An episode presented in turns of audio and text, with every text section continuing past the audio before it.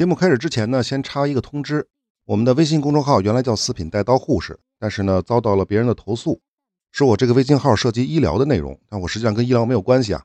原因呢，就是因为我这个名字叫“四品带刀护士”，所以呢，微信公众号就改名了，改名叫“爱尬聊”。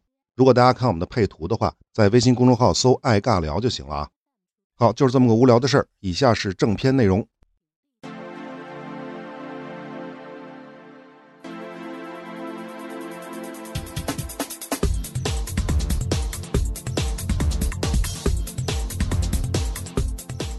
宏观看供求，微观看取舍。大家好，这里是爱尬聊，我是四品带刀护士。这期我们该进入第二次中东战争了。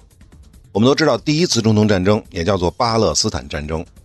那如果站在以色列的角度呢，则叫做以色列独立战争。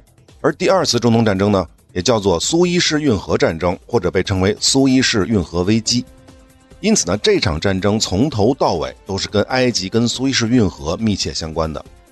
下面呢，我们就来说一说埃及的小历史，然后顺便再说一说苏伊士运河的历史。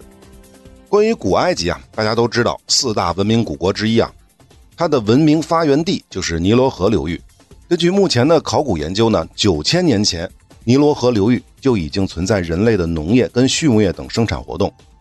传说呢，是公元前三千一百八十八年左右，上埃及的国王美尼斯统一了上下埃及，建立了第一王朝。成为了古埃及的第一位法老。解释一下所谓的上埃及和下埃及啊，上埃及指的是现在埃及南部及埃及与苏丹交界的尼罗河中上游地区，而下埃及指的是尼罗河下游的尼罗河三角洲地区。一般的来说呢，上下埃及是以现在的孟菲斯为界的。关于这部分呢，可能听着有点糊涂啊，可以看我准备的地图，关注我的微信公众号“四品带刀护士”，关注之后回复关键词“中东战争”就可以了。好，我们接着说啊，美尼斯统一上下埃及之前，上下埃及呢分别存在两个王朝，这一时期呢也被称为史前埃及。美尼斯统一上下埃及之后的将近一千年，也就是公元前三一八八年到公元前二二七零年，被称为古王国时期。著名的吉萨金字塔，包括狮身人面像，还有就是古埃及的象形文字，都是这一时期的产物。那么接下来的古埃及呢，就像极了中国人讲的“分久必合，合久必分”。那下面的描述呢，就是中间期跟王国时期。这个所谓的中间期呢，应该是直译过来的。后面讲讲的某某中间期，指的就是古埃及处于分裂的状态。如果是某某王国时期，就是统一的状态。那么第一中间期就是公元前二一八一年到公元前二零四零年，然后是中王国时期，公元前二零四零年到公元前一七八六年。第二中间期是公元前一七八六到公元前一五六七年。在后面是新王国时期，公元前一五六七年到公元前一零八五年。关于新国王时期呢，说一句啊，著名的拉美西斯二世，也就是那个拉美西斯大帝，就是这个时期的。新王国时期的早期，差不多在公元前一四五零年，古埃及的疆域范围达到了顶峰。这部分呢，可以参见我准备的地图啊。接下来，新王国时期之后是第三中间期，公元前一零八五年到公元前六六七年，然后是后王朝时期。约公元前六六七年到公元前三三二年，特别说明一下，以上的这些所有年代都只能做参考，因为在学界是没有达成统一认可的。那么简单回顾一下呢，就是先是史前埃及，到了美尼斯统一上下埃及之后呢，进入了古王国时期，然后再下来就是第一中间期中王国时期，第二中间期新王国时期，第三中间期后王国时期。另外呢，跟中国古代也非常类似啊，造成古埃及多次进入分裂，也就是多个某某中间期的原因，不仅仅是源于内部的矛盾，也有异族袭扰的因素。那这些异族呢，包括北方的赫梯人、西面的利比亚人，还有来自东方的美索不达米亚的亚述人等等。而对于古埃及而言呢，他们最强大的敌人还是波斯第一帝国，居鲁士二世的儿子冈比西斯二世，在公元前二五二年彻底征服了埃及。并且自封为埃及法老，而且呢，埃及与塞浦路斯、腓尼基被一同划入了波斯阿契美尼德王朝的第六总督区。腓尼基就是现在的黎巴嫩为中心，也包括巴勒斯坦、以色列这部分的沿海平原。再次强调，腓尼基不是迦太基啊，迦太基是腓尼基人在北非建立起的殖民地。迦太基在腓尼基语中的含义就是新的城市，所以呢，可以简单的理解为迦太基人是腓尼基人的一个分支。当然这是一个异常强大的分支啊。好，我们接着说，波斯对埃及的征服发生在前面提到的古埃及的后王朝时期或者后王国时期。但是呢，波斯的阿契美尼德王朝对埃及的统治并不顺利，可以说是断断续续啊。到了公元前三三二年，亚历山大大帝率领的马其顿大军兵不血刃地征服了埃及。在亚历山大大帝死了之后，马其顿的贵族托勒密在埃及建立了托勒密王朝，建都呢就是亚历山大港。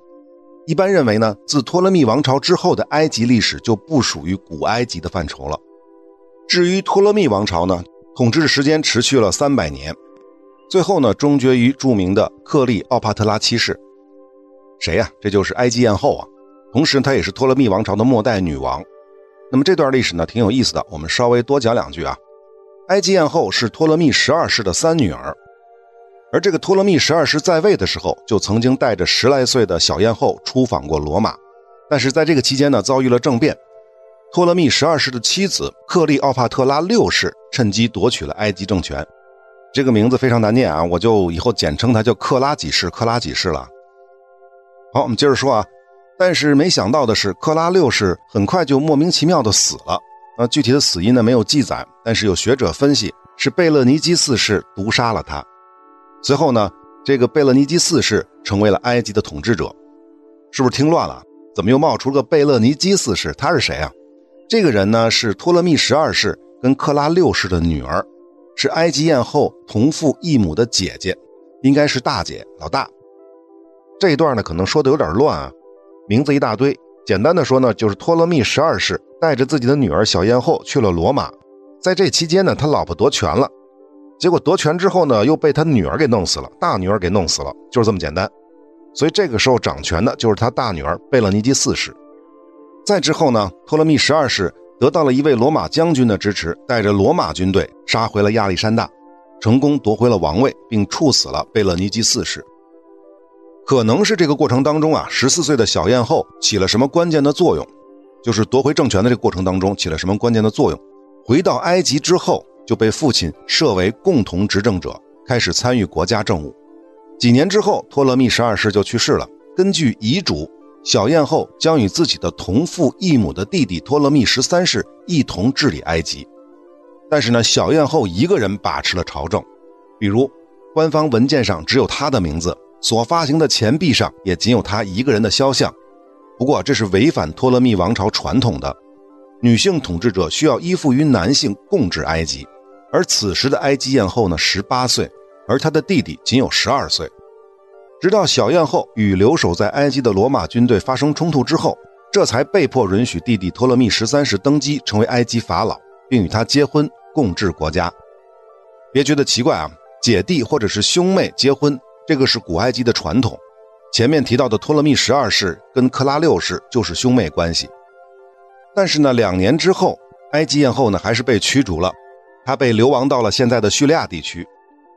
就在同期，古罗马发生了内战，庞贝被凯撒击败之后，逃到了亚历山大，结果呢被埃及人斩杀了。为什么会这样呢？据说呢是因为托勒密十三世想要跟凯撒搞好关系，但这个看似讨好的行为却惹恼了这位罗马战神，在他看来，庞贝不应该死于其他人的手上，他只能被罗马人杀死。那么到这个时候，埃及艳后看到了机会，据说呢是他色诱了凯撒。不仅让凯撒放弃了征服埃及的计划，而且在其支持之下，成功回到了埃及，再次呢跟弟弟托勒密十三世共治国家。但是再之后，心怀不满的托勒密十三世就派人去刺杀凯撒。失败之后呢，恼羞成怒的凯撒派遣罗马军团攻击了亚历山大。那至于结果，那还用问吗？埃及人自然是打不过罗马人的。凯撒最终征服了埃及，托勒密十三世在战争当中失踪，谣传是掉到尼罗河里淹死了。而著名的亚历山大图书馆就是在这次战役当中被罗马人焚毁的。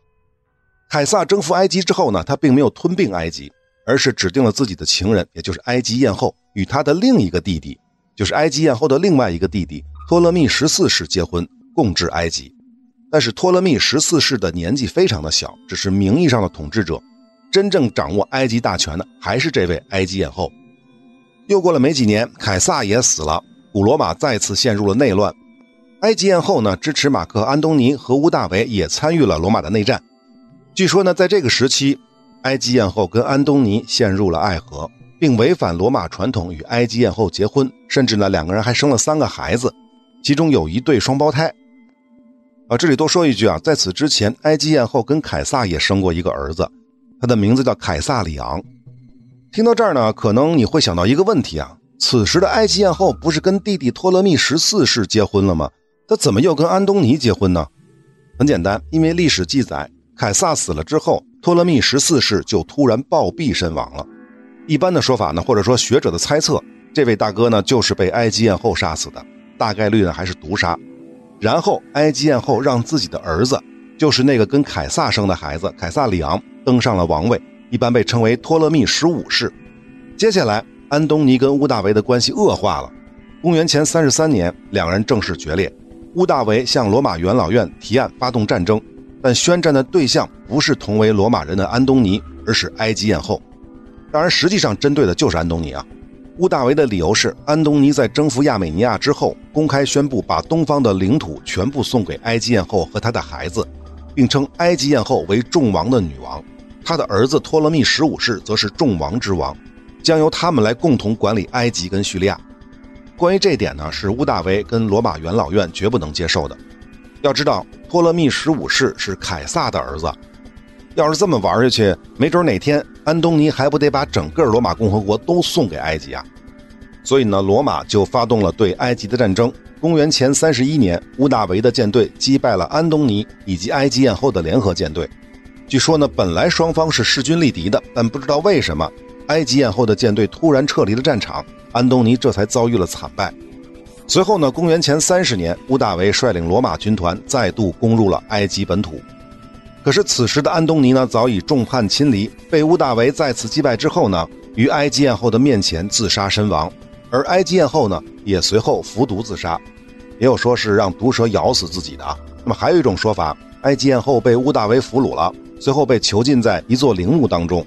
原本计划呢是把埃及艳后带到罗马，为自己的凯旋仪式增光添彩，但是呢，不忍受辱的埃及艳后还是选择了自杀。至于埃及艳后的孩子。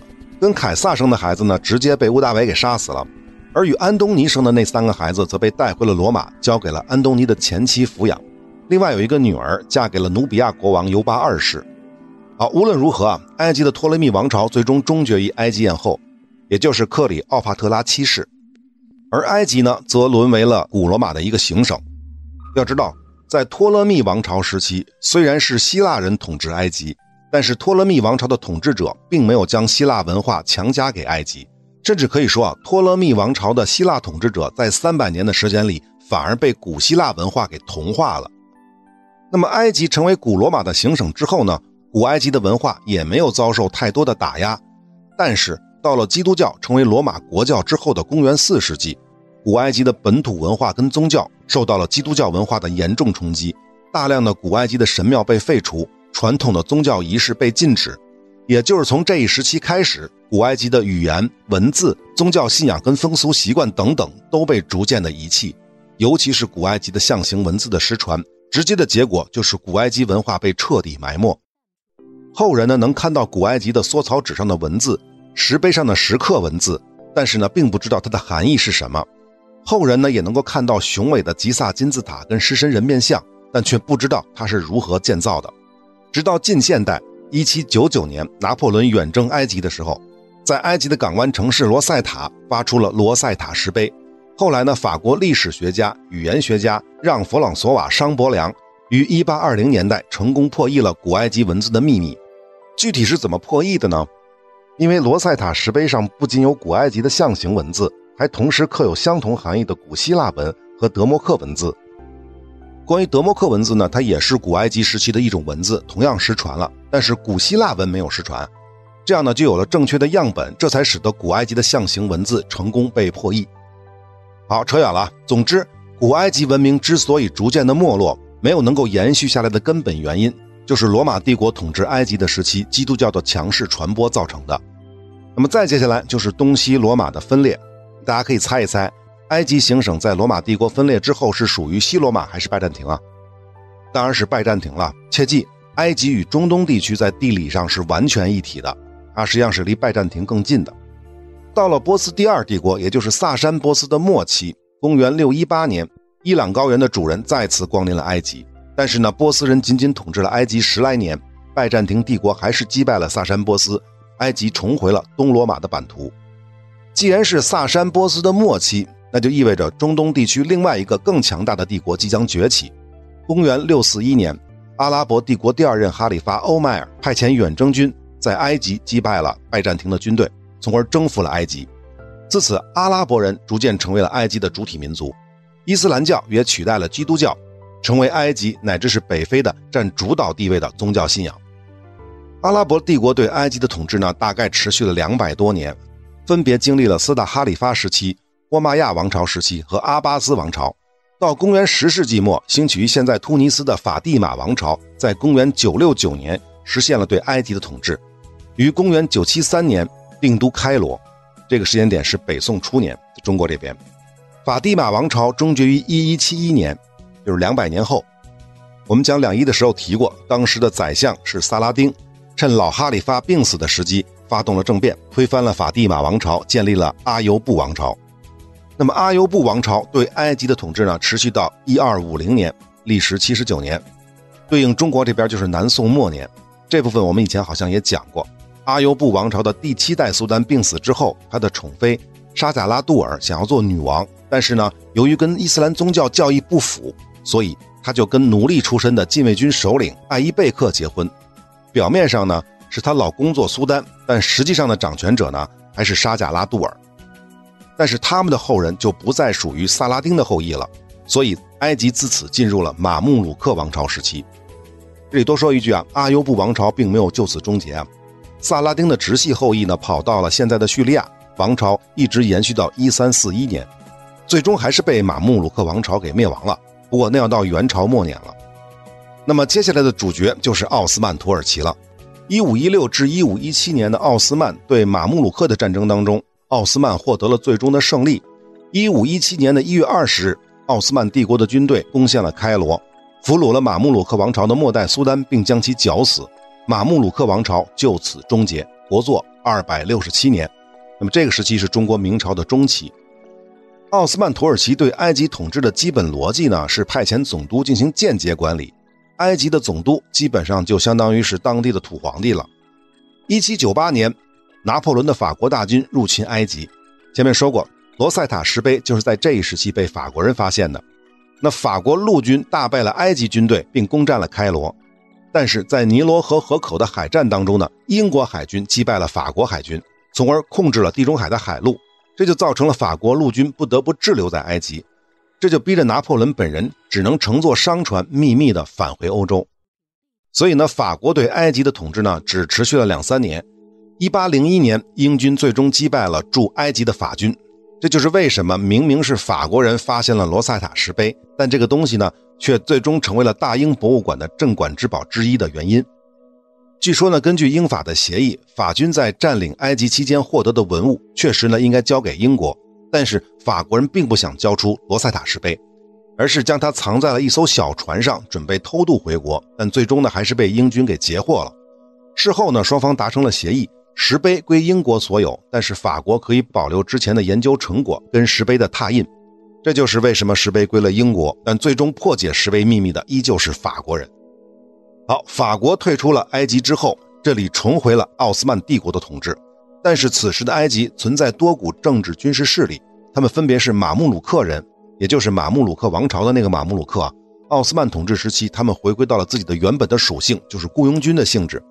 抵抗拿破仑侵略的期间呢，马穆鲁克人是最重要的反抗力量之一。这是第一波人，马穆鲁克人。第二呢，就是英国人。此时的英国呢，没有直接殖民埃及的能力跟实力，所以他们很想在埃及扶植一个亲英国的势力。英国人选择的就是马穆鲁克人。这是第二股势力。第三股势力，这个人叫做奥马尔·马克拉姆，他也是在法国入侵埃及的过程当中最重要的反抗军领导人跟政治领袖之一。第四个呢，就是奥斯曼的代言人穆罕默德·阿里·帕夏。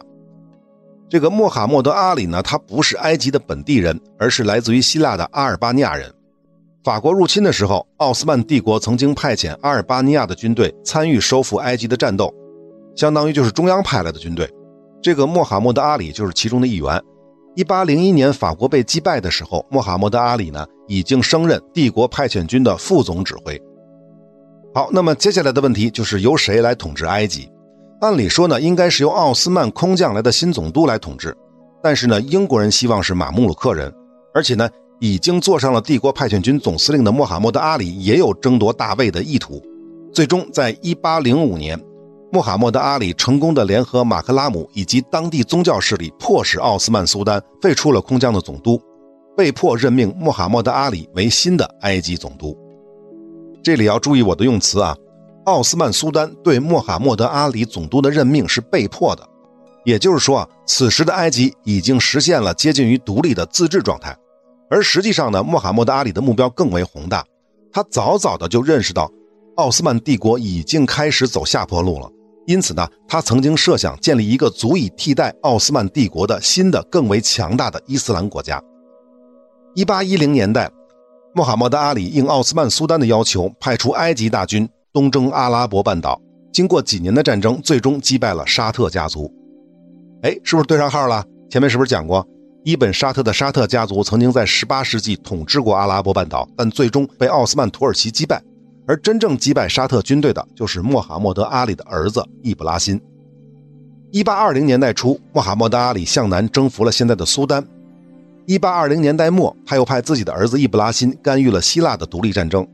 当时的希腊呢，是在英法俄等国的支持下，要从奥斯曼独立。奥斯曼苏丹呢，用克里特岛为代价，请求穆罕默德·阿里出兵。只不过呢，埃及的海军不怎么样啊，在地中海上被英国海军全歼。所以呢，这次干预以失败告终，希腊呢则成功独立。那接下来，穆罕默德·阿里终于把矛头指向了自己的宗主国奥斯曼土耳其。在1830年代和1840年代两次进军叙利亚，甚至呢一度打到了安纳托利亚高原，直逼伊斯坦布尔。但是呢，埃及军队的两次进攻都止步于欧洲列强的干预。第一次呢是俄国人帮了土耳其，第二次呢是英国、奥地利、普鲁士跟沙俄的集体干预。最终呢，在一八四零年十一月二十七日，穆罕默德·阿里被迫同意了欧洲列强提出的《伦敦公约》。埃及从叙利亚、汉志、克里特岛等地撤军，放弃了对克里特岛跟汉志地区的主权要求，并同意严控海军的规模和常备军的数量。作为回报，奥斯曼土耳其则正式承认穆罕默德·阿里家族对埃及跟苏丹的统治，而且是世袭罔替。什么意思啊？奥斯曼派出到各地的总督，他不是世袭的。我们讲税收的时候是讲过的，奥斯曼的分封制度类似于欧洲的采邑制，不是世袭的。但是现在呢，奥斯曼阿里家族可以名正言顺的长期统治埃及了。因此，埃及从19世纪初开始就进入了穆罕默德阿里王朝的时代。穆罕默德阿里王朝的君主在早期呢，还自称是奥斯曼的总督，也被翻译为赫迪夫，但到了一战时期呢，就自称苏丹了。一战之后，则改称为国王，而王朝的最后一任君主就是前面提到的法鲁克国王，所以末代的穆罕默德阿里王朝也被称为法鲁克王朝。一般的来说啊，穆罕默德阿里被认为是现代埃及之父，当然很多埃及人并不认可这个说法，因为穆罕默德阿里不是阿拉伯人，而是来自于阿尔巴尼亚。好，讲了这么多，不知道有没有朋友注意到一个问题？前面说到欧洲人干预穆罕默德·阿里与奥斯曼帝国的战争，这个过程当中为什么没有法国？是英国比较多是吧？还有沙俄，还有奥地利，还有普鲁士，为什么没有法国呢？原因很简单，因为法国是一直在背后支持穆罕默德·阿里的。但是呢，最终迫使穆罕默德·阿里同意《伦敦公约》的也是法国，因为当时的英国跟奥地利海军封锁了尼罗河三角洲的海岸线，而法国面对普鲁士的崛起。不愿意跟英国撕破脸，所以才不得不要求穆罕默德·阿里妥协。什么意思呢？这就要延伸到下一个问题了：为什么苏伊士运河是法国人修的，而不是英国人修的？说白了，穆罕默德·阿里王朝建国之初与英国根本就是不对付的。英国曾经多次干预穆罕默德·阿里的领土扩张，那反而是法国为了扩大自己在北非的影响力，选择了与埃及合作。因此呢？整个十九世纪，法国才是埃及海外势力的主角，而不是英国。好，本期的时间差不多了，下一期我们再接着说苏伊士运河的由来。我们下期再见。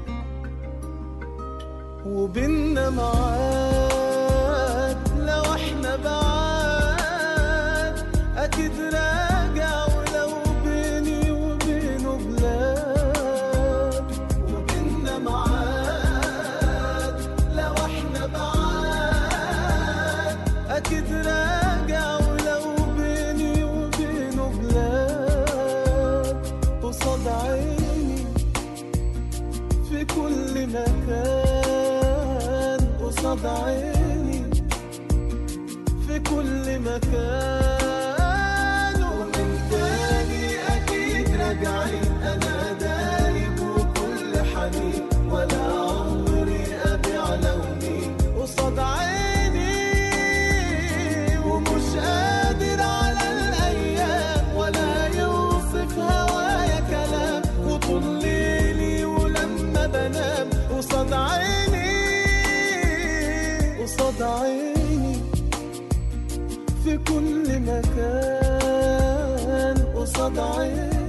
如果本期的内容没有听够、没有听爽的话，可以试试我们的抢先听，一口气听完中东战争系列三十九期的内容。而且抢先听是没有配乐、没有歌曲的。